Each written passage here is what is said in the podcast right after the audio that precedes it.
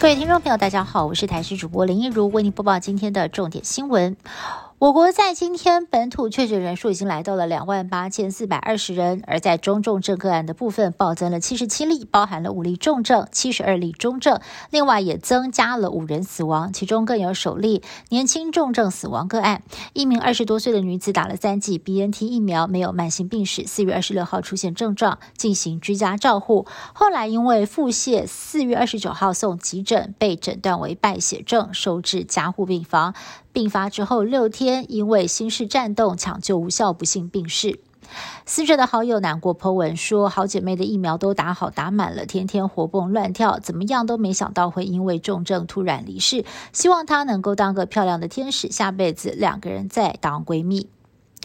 新北市的疫情单日确诊人数已经破了一万人，居家照护还有居隔人数加起来已经是高达了七万七千多人。再度喊话中央快速核定居隔转型，这项计划是将被动管理转成主动管理，因此不设电子围篱，居隔对象为同住家人，职场还有校园则是自主应变。另外，因应裁剪站人潮爆量，新北市也不断的提醒民众要注意分流，才能够加快裁剪的速度。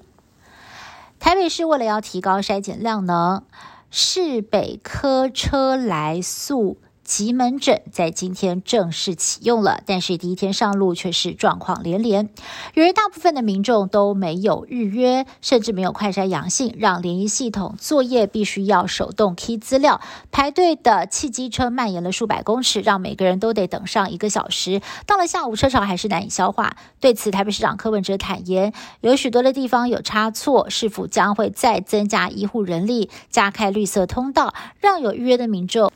能够先来进行筛检。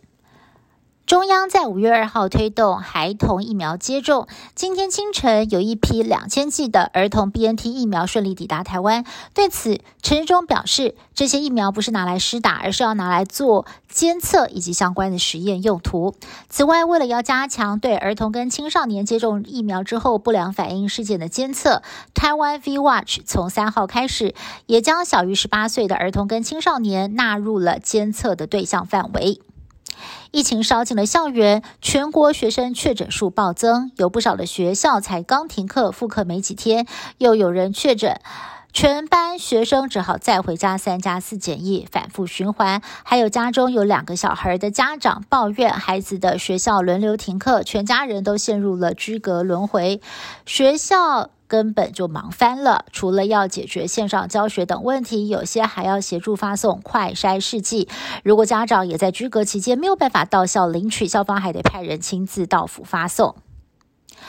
近几年，口袋够深的民间人士纷纷登上太空，形成了一种流行，让太空旅游逐渐的展现庞大商机。最近有业者更进一步的要在地球之外打造两间太空旅馆，最多可以搭载四百人，预计最快三年之后，在二零二五年就会逐渐成型。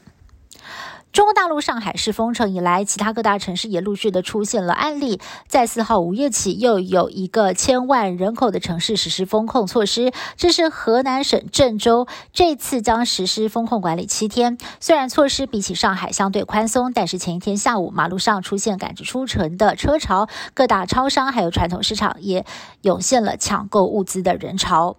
郑州几天来单日确诊个位数，三月以来累积还不到两百例。以上新闻是由台日新闻部制作，感谢您的收听。更多新闻内容，请您持续锁定台视各界新闻以及台日新闻 YouTube 频道。